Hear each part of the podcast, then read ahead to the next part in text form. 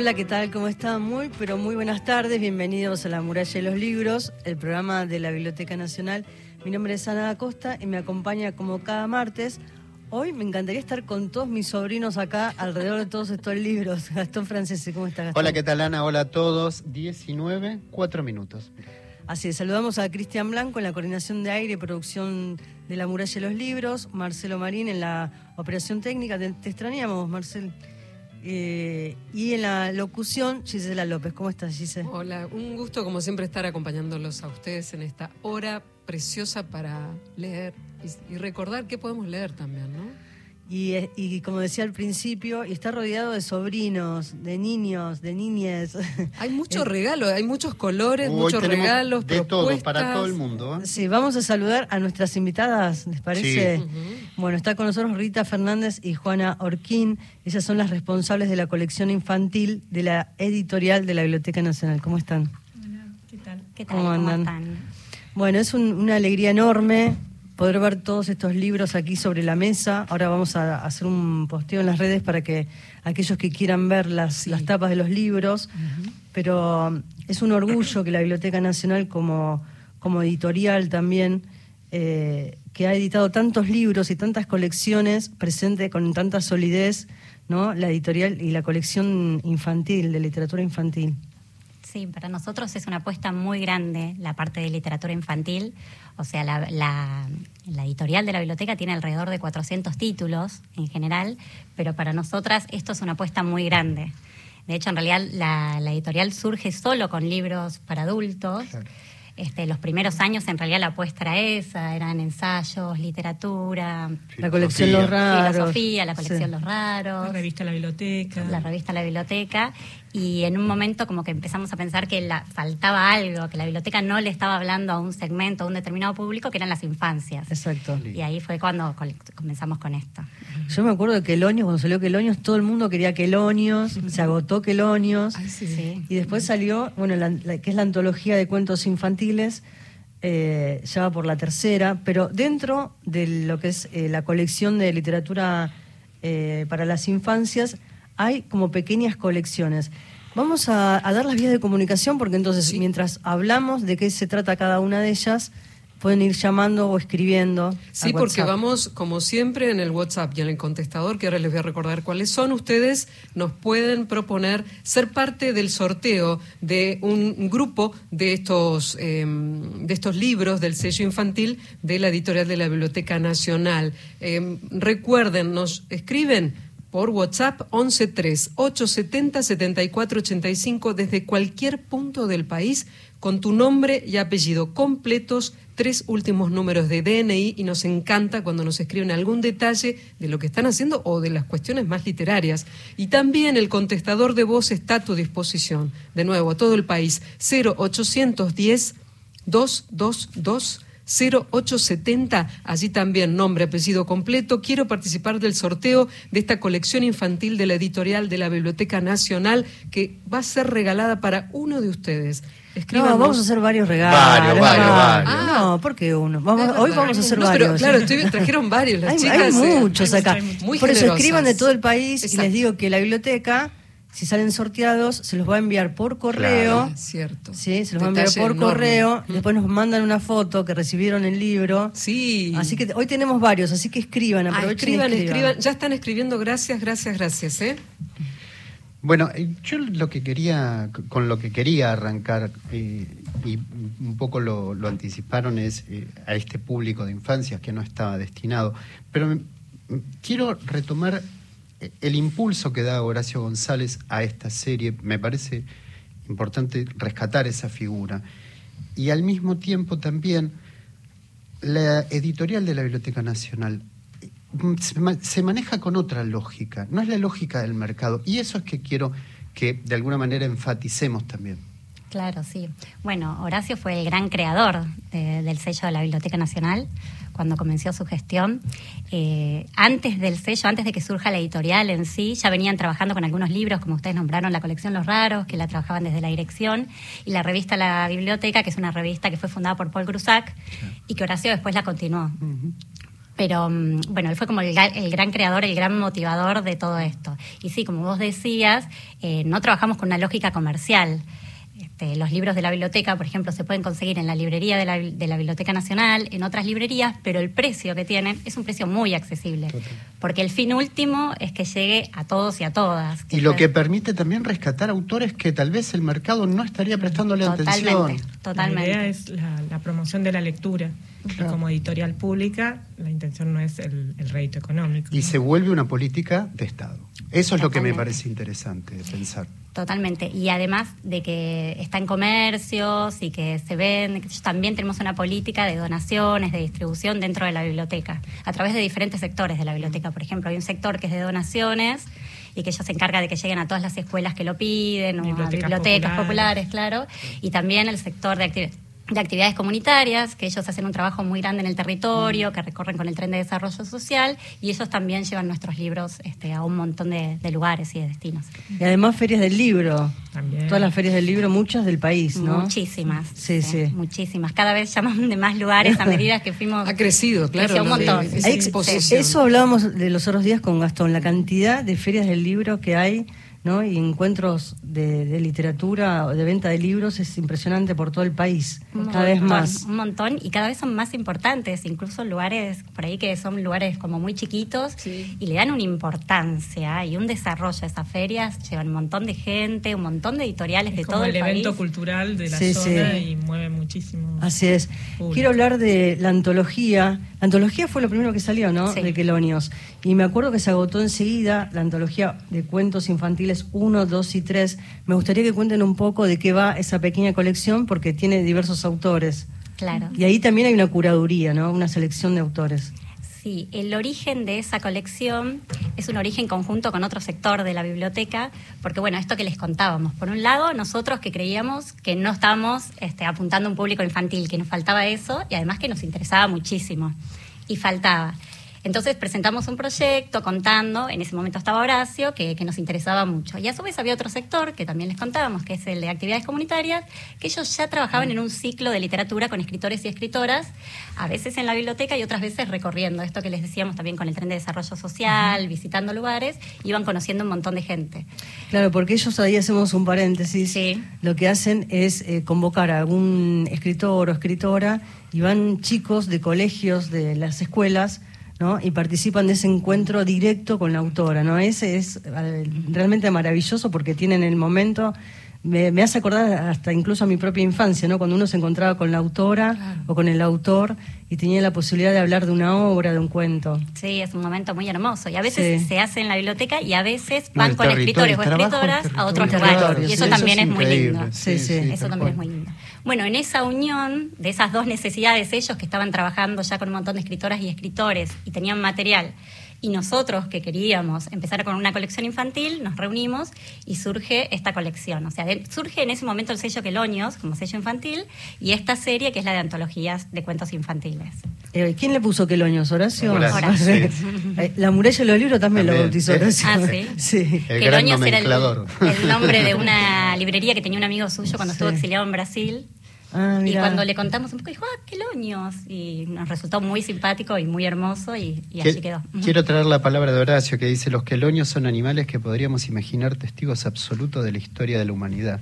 Estuvieron allí con sus caparazones y cabecitas oscilantes. Es muy lindo el texto Ah, de terminalo, léelo. Eh, Me gustó. y cabecita, eh, oscilante, arrastrándose por paisajes remotos durante millones de años, cuando ensayan su paso testarudo en nuestros jardines, parecen inocentes ciudadanos en medio del pasto. Desaparecen un tiempo para volver a ser visibles un día. Son tortugas, gozan del arte de la lentitud y nos miran como si dijeran, desde la lluvia del mediodía de ayer pasaron muchos siglos. Sigamos. Y sigue. Qué lindo, qué lindo. Sí. Bueno, y esta colección que nació con esta antología de cuentos infantiles, ¿podemos mencionar alguno de los de las autoras, de los autores que forman parte de esta antología? Eh, que decíamos se agotó. Yo me acuerdo de aquel momento cuando todo el mundo quería los quelonios. Y acá podemos encontrar eh, Rosas para la maestra de segundo grado de Álvaro Yunque, eh, Los zapatos voladores de Margarita Belgrano, eh, a nadar con María Inés de Griselda Gámbaro, tal vez se acuerda de la Valle y tantos otros que forman parte Horacio Quiroga también está, está también. El elefante. El del Saborneman, el Ahí elefante está. con mucho espacio. ese es muy lindo. ese. Algunos Sí. son ¿Puedo cuentos más Es un elefante, Claro. es un elefante anarquista, me encanta, Sí. que llama a la revolución. Algunos cuentos son más conocidos, otros Sí, no tanto. Incluso dentro de este listado de autores y autoras, eh, la idea era, son nueve cuentos por cada antología, ocho por ahí son más reconocidos, pero siempre uno en cada una de las antologías era un escritor o eh, escritora que se conocía en estos encuentros que tenía el sector de comunitarias eh, en su recorrido por el país. Sí. Entonces era darle la posibilidad, por un lado, este, dar a conocer, bueno, autores, en realidad autores que ya eran conocidos, publicarlos a ellos y a ellas, pero por otro lado también dar a conocer a algunos que por ahí no habían tenido la oportunidad de ser editados y menos al lado de estos grandes Claro, escritores claro. y escritoras. Y este es increíble. Me voy, a, me contalo, voy a saltear, me voy a saltear y después vuelvo Pero vamos otra con esa vez. que es una idea Pero quiero ir con esto que es eh, una caja que tiene eh, 23 historias de comunidades rurales, 23 provincias, 23 escuelas. Es una cajita preciosa. Quiero que me cuenten un poco el proyecto. Vamos a estar sorteando todos estos Todo esto que estamos Esto ¿Están para varios. Ya están escribiendo desde Neuquén, del sur, mucho del sur, mucho Ah, de la bien. provincia de Buenos Aires, gente que, o alguien que nos consulta porque va a ser papá próximamente. Después les voy Ah, a ¿qué contar. dice? ¿Qué consulta? A ver, contame. Bueno, aquí direct, estoy voy a encontrar, Sí. quiero participar del sorteo como Matilde Manuel. Dice, ¿podrían preguntarle a las chicas de qué, desde qué edad es la literatura infantil? Voy a tener un hijo y me gustaría saber si me podría recomendar algún libro. Su nombre es Manuel Fernández, a quien saludamos y ya felicitamos. Ah, sí. La está. Felicitaciones. Nosotras con respecto a estas colecciones, en general no solemos encasillarlas con una edad específica, porque para nosotras también eso tiene que ver con la experiencia de lectura que tiene cada niño o niña. Hay Mira, niños yo que... me sumo. Yo, eh, pero como padre lo digo esto, ¿eh? y perdón que haga que Sí. sea autorreferencial. Es asombroso como cuando uno a un niño se pone a leer. A veces Ahora sos está- capaz de leerle Sócrates, Aristóteles. Le- eh, la Eneida leí con Eneas. Y Sí. a- aunque parezca mentira, el- es el, el estímulo que uno da también. A veces uno cree que no va a prestar atención el chico y se engancha. Total. Sí, eso, o hay niños y niñas que les gusta y otros no tantos y tienen otros intereses. Y bueno, pero sí tiene mucho que ver con esto, que si se les lee de chiquitos, que por ejemplo hay gente que o vas a comprar y te dicen, no, pero para bebés, para tan chiquititos, no. No, uno puede ir leyendo, intro- no sé, Total. haciendo una introducción en la Total. lectura, contando, eso se escucha, se va Porque el sintiendo. mismo libro, el mismo cuento, para distintas edades tiene distintas interpretaciones. total. Claro, dejar de lado un poco Sí. los prejuicios, ¿no? Exacto. Me, me gustaría que nos cuenten sobre esta colección, Guardianes de la Cultura, que cuenten un poco la historia, 23 provincias, 23 escuelas, 23 historias de comunidades rurales, y estamos hablando del país, ¿no? Sí. Esta es una colección que a nosotras también nos, nos gusta muchísimo. Es un proyecto que nos presentó May, que es una ilustradora con la que habíamos trabajado en las antologías. Eh, ella y su compañero, antes de la pandemia, eh, presentaron, hicieron un proyecto que era un recorrido por todo el país, este, en todas las escuelas rurales que iban conociendo. O sea, eh, tenían una camioneta, una combi y empiezan a recorrer, a recorrer. Ay. Y en cada provincia iban parando en distintos destinos, parajes, pueblitos, ciudades, donde había escuelas rura- rurales. En cada lugar ellos se instalaban como una semana. Y en esa semana iban trabajando, por ejemplo, le preguntaban a los chicos eh, qué cosas había en el lugar, cuáles eran los animales, eh, con qué objetos trabajaba la gente de ahí, qué se cultivaba. Después de unos días de como ir eh, como adecuándose a eso y conociendo bien lo que hacían, empezaban a trabajar sobre una historia. Esa historia tenía como personaje principal el guardián o guardiana de la cultura, que ellos le llamaban así. Elegían un personaje que fuera representativo, podía ser inventado o podía ser algo que ya ellos conocían esa historia, y empezaban a escribir esa historia entre los chicos y las chicas. Además de hacer esa historia, lo construían con los materiales. Por ejemplo, si en la zona había mucho algodón, el personaje era de madera, algodón, y hacían como una especie de escultura del guardiano o la guardiana. Ojalá esté escuchando a alguien que participó, Mm, ¿no? por favor. Claro, sería de ese- hermoso. de ese bueno, después de construirlo, escribían la historia entre todos y todas. Y votaban, por ejemplo, ponían en el pizarrón lo- el nombre, qué nombre podía tener o algunas cosas que lo hacían a través de votaciones. Y finalmente, esa noche, una vez que lo terminaban de escribir, los chicos volvían a sus casas y ellos se quedaban haciendo de ese material como un pequeño cuadernillo, el librito de esa historia. Y al otro día, cuando volvían los chicos a la escuela, se encontraban con que de repente todo lo que habían hecho, todo eso que habían contado ellos, todo lo que habían dibujado y esas esculturas que habían hecho se habían transformado en un libro. Y por lo que nos contaban, la sensación es preciosa. Y quedaba el Sí. libro, un ejemplar quedaba en la escuela. un eso ejemplar quedaba en la escuela y un ejemplar seguía viaje hacia el próximo destino. Entonces, Ah, cuando llegaban a la otra escuela, Lindísimo. mostraban lo que habían hecho en la escuela anterior. Y así fueron recorriendo. Y nosotros en la edición que hicimos en la biblioteca agregamos un ejemplar más, un título más, va, no, un título más, un cuadernillo más, que es el número 24, que es donde invitamos a todos los chicos que, que lean eh, los, los cuentitos a, hacer su propia historia, a hacer su propio guardián, y les damos como una receta de cómo, cómo se podría. Las instrucciones. Claro. Qué Me lindo. encantó, me y me gustaría compartir uno de los... Sí, ¿Tienen ganas de leer? ¿Nos leen? No, no hay nada más lindo Bueno, que te lean, sí, ¿no? obvio. Cómo sale. Así que bueno, invitamos, invitamos a todos los oyentes ahora a compartir este ratito, ¿no? A veces uno Bajamos, nos bajamos de las ca- motos. cambia, a- a- relajamos. eh, cambia el, el ritmo propio, ¿no? Del tiempo. Sí. Y, y también disfrutamos de la lectura. ¿Qué les parece? Dale. Bueno, este que voy a leer es eh, Johnny el Caballo. Eh, es de la escuela Seferino Namuncurá de Las Lagunitas, Mendoza. Y a nosotras, con, Rita y con los compañeros de la editorial, nos gusta mucho. Vamos a ver cómo, cómo sale la lectura. Hace poco tiempo, cerca de Las Lagunitas, nació un potrillito negro llamado Johnny. La mamá se llamaba Isabela y vivían sueltos en un campo verde cerca de un río. Eran caballos salvajes. Un día, cuando Johnny estaba creciendo, un hombre malo se llevó a Isabela para que corriera carreras. Johnny lo siguió porque no quería perder a su mamá, pero empezó a hacerse de noche y de pronto vio una luz roja en el camino. Creyó que era el camión del hombre que se había llevado a su mamá y siguió la luz. Pero después vio que estaba caminando en círculos y se había perdido. Se dio cuenta de que estaba siguiendo a la luz mala.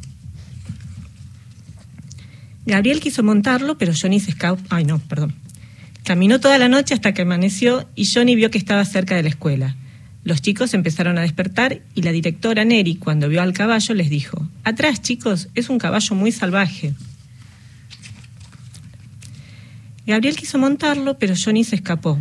Nacho agarró la soga y lo pilló. Con el tiempo se amansó y se quedó a vivir en la escuela. Como era chiquito, a veces entraba al aula e iba a donde quería. A los chicos se les, ocur- se les ocurrió convertirlo en caballo de carrera y empezaron a entrenarlo. Lo hacían correr contra una tortuga y perdía. Pero fue mejorando hasta que decidieron que ya estaba listo y lo inscribieron en una carrera. Llegó el día y Johnny la reconoció a su madre entre los caballos que competían. Los chicos se dieron cuenta de que era la mamá. Entonces ellos hicieron un trato con el señor maldito que se robó a Isabela. Si Johnny ganaba la carrera, los chicos se quedaban con Isabela. El señor aceptó. Candela fue la jineta de Johnny. Largó la carrera y todos los caballos salieron. Los chicos lo alentaban desde afuera. Johnny, Johnny. Johnny ganó la carrera por una nariz, la de Candela. Entonces madre e hijo se reunieron y los chicos decidieron dejarlos libres para que sean felices. Cada tanto, Isabela y Johnny vuelven a la escuela para saludar. Johnny lleva la escuela en el corazón y lo que más le gusta es ser libre. Qué lindo, qué lindo. Qui- Quiero mencionar también a, a- a un compañero, un gran compañero que es Sebastián Skolnik, que también está con ustedes y que, como hablamos de Horacio González y ese impulso, eh, Sebastián estuvo muy cerca de él y, la verdad que quería destacar esa, Sí. esa participación de él. Sebastián eh, fue el que arrancó con la editorial y con todos los, los proyectos de, de edición, aún antes de que se, se armara el sello editorial. Eh, se conocían de la Facultad de Ciencias Sociales con Horacio y cuando, cuando llega Horacio a la biblioteca lo busca Sebastián y ahí arrancaron eh, a hacer hacer locura juntos. ¿Qué Acá Florencia, acá Florencia de. Caseros, que ya participa, entre otras, casi ya van a ser 20, no sé cuántas personas se están anotando. Qué bueno. Eh, nos dejó aquí un- excelente el programa y agrega, qué emoción cuando cuentan las decisiones del querido Horacio González, tan claro en su posicionamiento, tan generoso, dice esta oyente. Qué lindo. Bueno, sigan llamando, estamos aquí conversando con Rita Fernández, Juana Orquín. Quiero nombrar a todo el equipo de la editorial. Dale. Eh, Rita Fernández, Gabriela Moca, Juana Orquín, Pablo Fernández, Laura Romero, Jorgelina Núñez y Juan Pablo Fernández Bussi, eh, son quienes eh, integran la Y editorial de la. Y Juan Sebastián, Sebastián como es el, el director ¿no? de la editorial. Sí. Claro. Y me gustaría hablar, están además de esta eh, bellísima caja con las 23 provincias, las 23 escuelas, que seguramente están, están en, en las bibliotecas del país o no, esta, esta caja. Esa caja empezamos recién, la, la tenemos Ah. hace muy poquito tiempo, empezamos la distribución, lo que hicimos ahora es que llegue a las escuelas que participaron, Sí. así Ah. que la primera distribución fue esa, empezaron a llegar, nos han mandado fotos y videos de Qué los chicos recibiendo la lindo. caja, Qué lindo. algo hermoso, y ahora estamos haciendo como un mapeo porque mm, las posibilidades que tenemos desde la biblioteca, tanto de impresión como de distribución, no son tan grandes. Nuestro ideal, nuestro deseo más grande es que llegue a todas las escuelas Claro, rurales. No es algo que ahora podemos hacer, entonces estamos armando como una especie de mapeo para ver dónde podemos distribuir de una manera equitativa, garantizando que llegue a diferentes provincias y distintos lugares. Claro. Veremos si más adelante Eso logramos mapeo esto ya de- está terminado, No, lo digamos, estamos, ya lo lo están estamos haciendo en este ahora. momento. Claro. Primero hicimos las escuelas que participaron y ahora Claro. estamos haciendo el resto. Claro, Qué qué, lindo. genial, qué hermoso. Y, y después está la otra colección que también es lindísima, que son eh, Esa también es linda. cuatro sí. libros que salieron, chiquitos de América Latina, ¿no? Y ahí está Perú, Brasil, México, Cuba, Costa Rica. La particularidad que tiene es que además de la, de la biografía del autor, también tiene un, un fragmento de la historia del país, que eso me parece algo tan lindo también. que- Sí, Y las pensamos que eso era muy importante para complementar cada cuento, que además del cuento, que ya de por sí eh, cada cuento tiene algo de información sobre el lugar en sí mismo, en la historia, eh, nos parecía re importante contar un poquito, hacer como unas biografías adaptadas para niños y niñas, va, adaptadas pensando en ellos y en ellas, y a su vez algo de un, un poquitito sobre el país este, en el que fueron escritas. Y algunas de las entrevistas, incluso algunas de las descripciones de los lugares, logramos hacerlas. Por ejemplo, la de Edgardo Rivera Martínez de Perú, logramos hacerla con él. Ay, qué lindo. Entrevistamos. Este, y eso fue una experiencia hermosa Un también. intercambio genial. Sí, muy lindo, muy lindo. Y otras, por ejemplo, algunos personajes que ya no estaban vivos, por ejemplo, como el de Clarice Lispector, lo hicimos a través de biografías o cosas que ya habíamos encontrado y después comunicándonos con la familia y viendo si esas cosas estaban bien o estaban mal. Pero nos parecía como muy importante complementar, además del cuento, esto, algo sobre el país desde el que escribían y algo sobre el escritor o la escritora.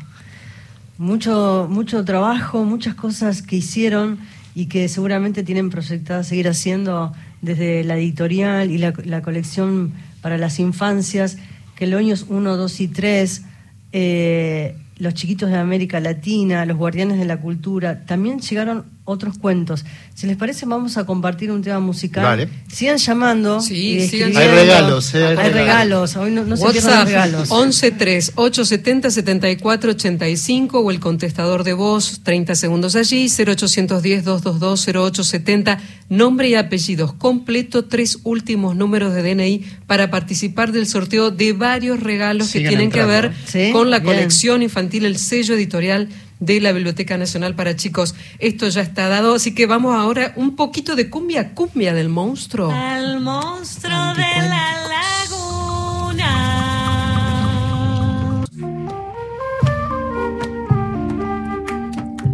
Para el programa de Radio Nacional, eh, Jorge Claudio Damín, yo he participado con un poema mío que salió en este programa y quiero participar para el- los libros infantiles que tienen un, un destinatario. Eh, mis tres últimos números de documento, por las dudas, 1, 2, 7. Seguimos en la muralla y los libros, muchos regalitos hoy. Sigan Sí, sí, llamando, sí. escribiendo a qué números. WhatsApp nos escriben texto, nombre, apellido completo, tres últimos números de DNI.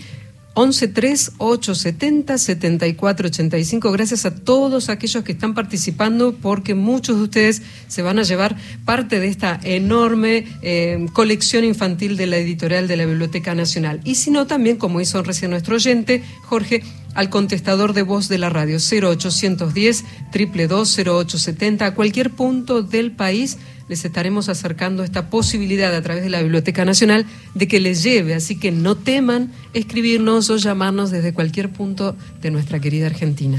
Y si no se ganaron los libros, ¿dónde se pueden conseguir los libros? Ahí va. Los libros se pueden, si están acá, en Buenos Aires, en la librería de la Biblioteca Nacional, pero si no, eh, tenemos una distribuidora La librería que está ahí en la, en la acera hacia Agüero. en la acera esquina. hacia Agüero, sí, en la esquina. Sí. Una pequeña librería, pero tiene todo el material editado por, por la editorial de la Biblioteca Nacional. Y si no, la distribuidora, Periférica Distribuidora, que tiene en su web el listado de librerías donde distribuye, donde se pueden Ah, encontrar nuestros libros en todo el país. Y si no, se puede hacer a través de la página de ellos la compra online. Ah, qué bueno. Perfecto. O sea que eso también hace que garantiza que se puedan adquirir los libros en distintos puntos del país. Hablabas de los precios, precios accesibles, pensado también porque la, digamos, lo fundamental es la lectura, fomentar la lectura. Eh, ¿En qué precios estamos hablando los libros, las, las distintas colecciones? Entre 1500 y, bueno, la cajita, que eh, la de Guardianes, que son 23 libritos, 24 libritos, está alrededor de los 7 mil pesos más o menos. Es un lo más regalo. caro. Sí, pero- es un pero- regalo, pero total, total. Los, los- los chiquitos, eh, dos mil pesos, eh, los de otros cuentos, mil y pico. Las antologías. Las antologías un poquito más, eh, dos mil y pico, dos mil ochocientos, creo. No, no estoy se- no Bueno, estoy si alguien quedó ahí pendiente de hacer un, un regalo por el, por el, Por el por las domingo de las infancias. infancias, Claro. ahí tiene un buen motivo. Y lo último que publicaron fue eh, un cuento lleno de problemas, escrito por Julián López, con las ilustraciones de Cecilia Codoni. Y eh, ¿quién le pone nombre al gato? Escrito por María Pía López, también con las ilustraciones de Cecilia Codoni. Me gustaría que cuenten un poco sobre este proyecto. ¿Cómo la convencieron a María Pía? Que uno la ve socióloga, sí, hermoso. María Pía López, que fue directora del museo, fue la primera directora del. Museo del Libro de la Lengua. Claro. Bueno, la idea de esta colección, va de esta, mm, de esta serie dentro del sello Queloños, a diferencia de las demás, era como invitar a escritores y escritoras, pero que no estaban relacionados con las infancias, que por ahí escribían, eh, que ya tenían varios libros publicados o no tanto, pero destinados a un público adulto. Entonces era como una invitación a que se corran de ese lugar, que por ahí Bueno. los hacía sentir como más cómodos, y ver qué sentido, qué se les ocurría para hablarle a las infancias. Eh, la, la primera que llamamos es a Pía y enseguida nos dijo que sí. Ah, sí, qué Sí, lindo. enseguida dijo que sí y quedó un cuento precioso y con Julián lo mismo. Julián también se entusiasmó. Y, y pronto se suman dos, dos títulos más, uno de Hernán Roncino y otro de Marina Clos. Ah, mira. Ambos autores que, bueno, Hernán, Hernán estuvo acá estuvo. hablando de una música y Marina tenemos ahí pendiente una Sí, entrevista con, ella. el- la última novela, con Así es. Y Julián López escribe en un cuento lleno de problemas, arranca así. Dice, el problema de este cuento es que es un cuento que no cuenta. No es demasiado largo, ni demasiado corto, ni demasiado a color, ni demasiado en blanco y negro. No tiene demasiado flequillo, ni demasiadas trenzas. No está demasiado contento, ni demasiado triste. Ni demasiado un poquitito contento, ni demasiado un poquitito triste. Y lo que yo destacaba con las chicas es las, las ilustraciones que, que tienen los libros, son una maravilla. Lindísimas. Sí, también intentamos con estas, este, con las ilustradoras con las que trabajamos, es ir variando en las técnicas. Por ejemplo, en las antologías, que es lo que trabajó May, ella trabaja con lápiz, hace los bocetos en lápiz y, y eso, eh, los dibujos quedan preciosos, con lápices a color. A veces creo que hacía algunas pequeñas cosas en acuarelas, con colores más pasteles. Después Mariana Ardanaz, que es la que hace la colección de chiquitos de América Lati- Latina, trabaja en plastilina. Eso también es muy, muy nuevo para nosotras, a nosotros nos pareció precioso. Qué Hace las Qué maquetas en plastilina y después saca con un, fondo azul. Vamos a Claro. contarle a los oyentes un poco la- las Tiene ilustraciones. mucho color esta mucho colección. Mucha de detalles, cositas Ay, Sí. llamativo, muy me pequeñas. encanta. Sí, es precioso. Es muy lindo. Bien latinoamericano, lindo, sí, sí. aparte. Mucho color. Sí. claro. Mucho color, sí. Y entonces para esta nueva colección que salió este año queríamos como otra técnica para diferenciar, porque por un lado queremos que se conecten los sellos, las, eh, las series estas, pero por otro lado que tengan algo distintivo. Y nos pareció que la técnica de las ilustradoras podía, podía ayudar. Y Ceci Codoni, que es la ilustradora de otros cuentos, eh, trabaja con collage, pero sobre todo con sellos. Primero sí hace los bocetos con lápiz, pero después lo que nos envía es una cosa sorprendente porque nos manda los bocetos con lápiz y de repente a través de sellos logra, logra construir imágenes, escenas preciosas. También con mucho color. Sí, pienso en, en la editorial, en las distintas colecciones y uno piensa también en los desafíos, ¿no? Con las infancias.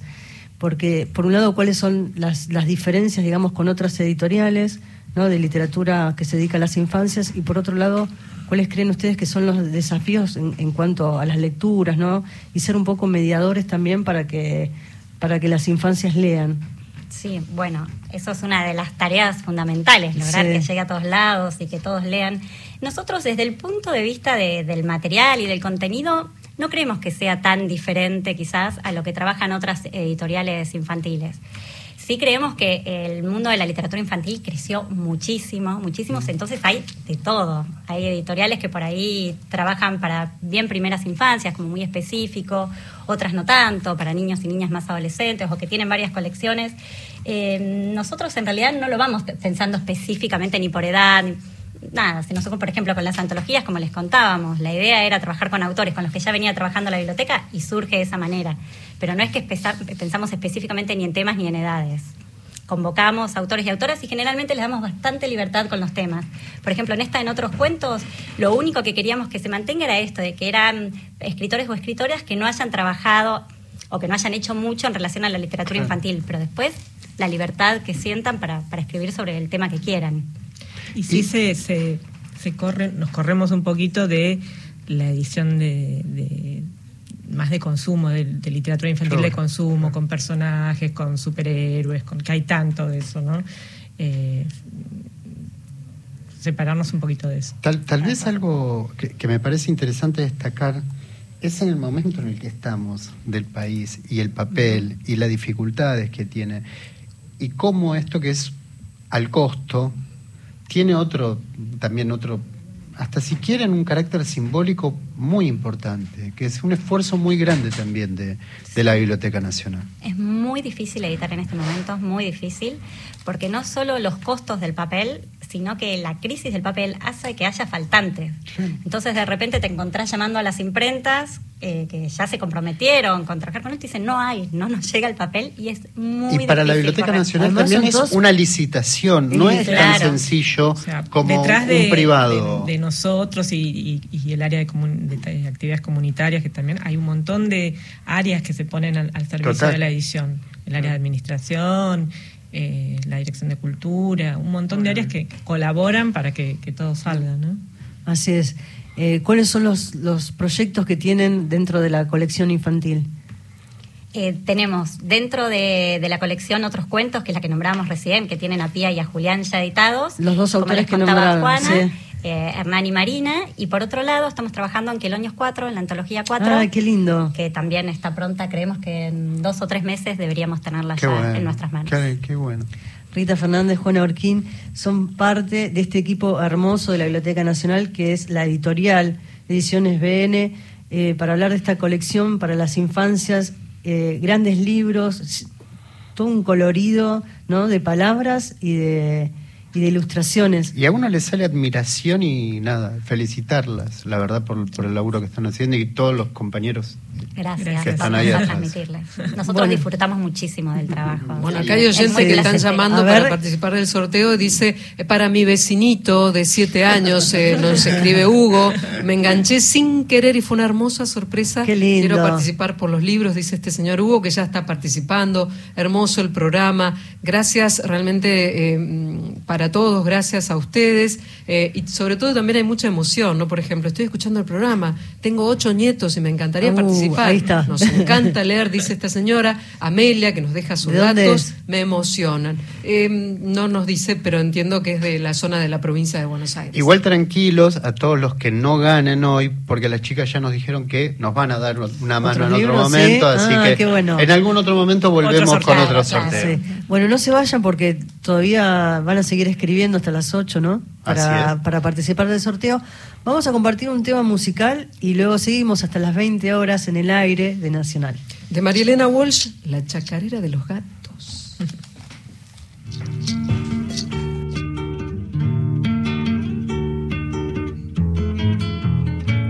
Tres morrongos elegantes de bastón, galera y guantes, dando muchas volteretas, prepararon sus maletas.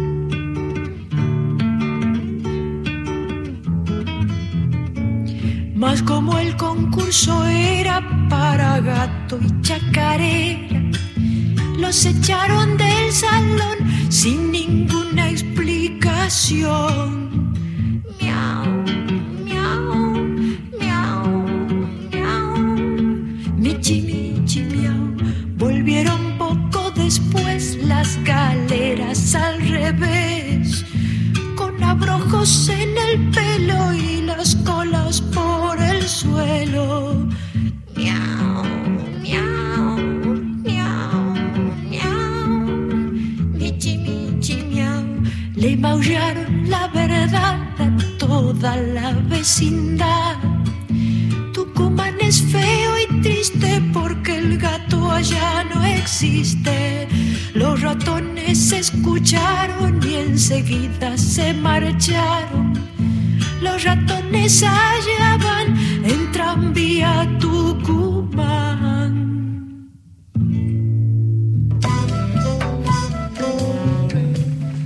estaba entonces la chacarera de los gatos eh, de la autoría y con la voz de María Elena Walsh, parte de esta La muralla de los libros en los 10 minutos finales. Bueno, y estás haciendo ahí la lista de los ganadores. Sí, Se está volviendo loca, ¿eh? Ya Les podemos decir, decir. sí, por eso, porque tuvimos que hacer una selección, papelito con Cristian, nos volvemos No, que locos. esta mesa porque- llena de libros. Y exacto, es como que, a ver, repartimos, les Sí. pido paciencia en qué sentido, en que después Cristian se va a comunicar para decirles qué le tocó a cada uno, pero Bueno. todos Claro. se llevan un libro de Queloños de antología de cuentos, las 23 provincias. Algo toca. Todo, todo. A todos. Manuel Fernández, Matilde Hidalgo, Graciela de Hurlingham, Amelia, eh, con terminación de DNI 254 y Hugo Caravano 161 terminan también siendo parte de estos cinco entre una veintena Después de nos, oyentes sí, que se después nos mandan fotos eh, de, los Sí, premios. manden. Y ahora nos vamos al Museo del Libro y de la Lengua con Amorales, un archivo de la prensa popular. Esta muestra organizada por el museo, que es una aproximación al archivo del diario Crónica, donde se guardan documentos de difusión de prensas muy relevantes. Ahí hay comunicados de la Policía Bonaerense, boletines del Frente de Liberación Homosexual, cartas, fotografías, sobres. Sobre esta muestra que está en el Museo del Libro de la Lengua y se puede visitar de martes a domingos de 14 a 19 sobre Avenida Las Heras 2555 con entrada libre y gratuita, nos habla Inés Ulanowski. Hola, mi nombre es Inés Ulanowski, trabajo en el Museo del Libro y de la Lengua y junto con el equipo de curaduría del museo, Pablo Licheri, Inés Girola, Laura Romano, Esteban Vitesnik eh, y equipo hicimos eh, junto con Lucía Citrin esta muestra que fue una idea de María Moreno, la directora del museo. Eh, la muestra intenta de alguna manera visibilizar un, un archivo, un archivo importante eh, que perteneció al- a la editorial Sarmiento eh, y que fue donado al- a la Biblioteca Nacional en el 2014. Eh, pero es una muestra que intenta también contar un poco la, la- importancia de que un archivo privado, en este caso un medio periodístico, se vuelva público y que tengamos la posibilidad de, de visitarlo y de, y de conocerlo. Y esta muestra es una muestra mu- eh, interdisciplinaria porque cuenta con, con el trabajo principal de, del Departamento de Archivos de, de la Biblioteca Nacional, eh, también de Lucía Citrin, que pertenecía en el momento en el que hicimos la muestra a, a investigación. Y, y bueno, y nosotros que, somos un grupo que en, el, en el museo intentamos este, poner en términos visuales eh, muestras que son más eh, literarias eh, o periodísticas en este caso. o del mundo del archivo, ¿no? Y cómo ah, tener también ese desafío de cómo este, mostrar un archivo en una muestra. El material era realmente muy, muy valioso, muy bueno. Eh, y intentamos también que sea atractivo a nivel visual y didáctico, ¿no? Eh, la muestra tiene varios sectores para recorrer, creo que puede ser de interés para algunos alumnos de periodismo, pero también para alumnos de, las escuelas medias, em, también para, para las personas que trabajan en archivos y también, por supuesto, eh, es muy importante la muestra en el sentido de que visibiliza em, eso que hizo, hicieron estos medios como Crónica, esto así, que era eh, visibilizar, ¿no? De nuevo, eh, mostrar, registrar las disidencias sexuales bueno, con, con, con matices, con algunas este, contradicciones. Eh, María Moreno en, en, uno de sus textos respecto de la muestra dice las fotos de crónica escrachaban, pero también visibilizaban. Entonces, eh, digo, tiene esa importancia de, de que es un, un, archivo que es muy importante que exista y que, bueno, con un poco de distancia y con todos los derechos que, se consiguieron en estos años eh, en, el activismo trans, es muy importante eh, entender eh, que, que, si bien, reitero, hay un montón de titulares, por ejemplo, muy polémicos, por decirlo de alguna manera, liviana, también estuvieron ahí registrando el, activismo las luchas, eh, los cambios en, los, en, las, en, las, maneras de nombrar, en las maneras de archivar. Eh, así que bueno, de alguna manera es, un archivo que fue testigo de todos estos años eh, en, en, las comunidades disidentes, de las disidencias sexuales. Así que bueno, esperemos que vengan a verlo. la muestra está los días de martes a domingo, de 14 a 19 en el Museo del Libro de la Lengua que queda en Las Heras 2555. Los esperamos. Ahí estaba la invitación al museo y también los invitamos al Coliseo de Poesía, Aventuras del Verso Argentino, la poesía para las infancias. Va a estar Oche Califa, Cecilia Pisos y Silvia Schucher. Van a reflexionar sobre las características que definen o no la poesía escrita para niños y niñas. Esto es el 23 eh, el miércoles a las 18.30 horas con entrada libre y gratuita en la Biblioteca Nacional. El manuscrito Bonaparte, el viernes 25 de agosto, este viernes a las 18 horas, presentación del libro de Luis Bruchstein con eh, Tati Almeida, madre de Plaza de Mayo, línea fundadora, Victoria Montenegro, legisladora de la Ciudad Autónoma de Buenos Aires, Pablo Bonaparte, prologuista del libro y el autor, coordina Graciela Blancat el 25, el viernes 25 a las 18 horas. Sigue el Festival Internacional de Cine Africano de Argentina el 26, 26 es jueves, ¿no? El 26 a las 17 horas. 26 eh, sábado. ¿Sábado? Sí. Bueno, el sábado entonces a las 17 horas que eh, se presentan más de 50 películas entre cortos y largometrajes. Nosotros le tiramos los titulares, ustedes después entren en la página web de la Biblioteca Nacional si pueden, www.bn.gov.ar y ahí están las salas, los horarios, los ciclos, porque no podemos dar todo, pero no se pierdan que este viernes va a estar el Festival de Literatura Extraña y va a estar Mariana Enríquez, sí. Eh, Dolores Reyes, Quique Ferrari, Ricardo Romero, Betina González, las próximas charlas. Y este viernes 25 de agosto en el Auditorio Borges a las 18.30 horas va a estar Mariana Enríquez, que va a conversar con Juan Matio sobre eh, libros y películas de lo extraño. Antes de despedir, las chicas nos dicen dónde pueden conseguirse los libros y cuál es la distribuidora. La distribuidora es Periférica Distribuidora y ahí en su web pueden hacer la compra online o chequear en qué librerías están disponibles. También en la librería de la Biblioteca Nacional, en Las Heras y Agüero.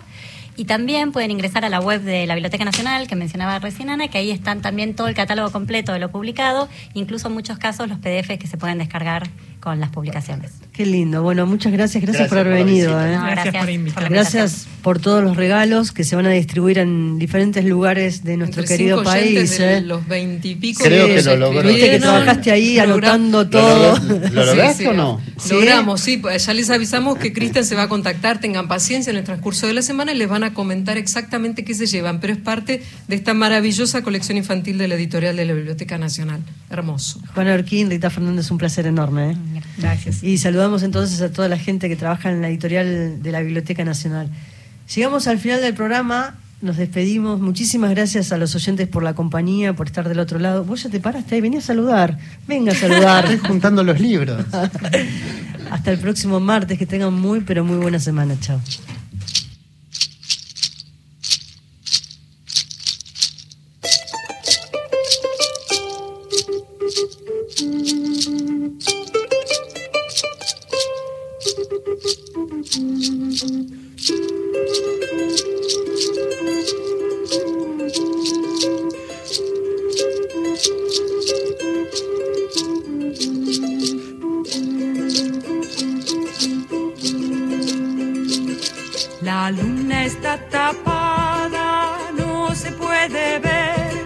La luna está tapada porque va a llover.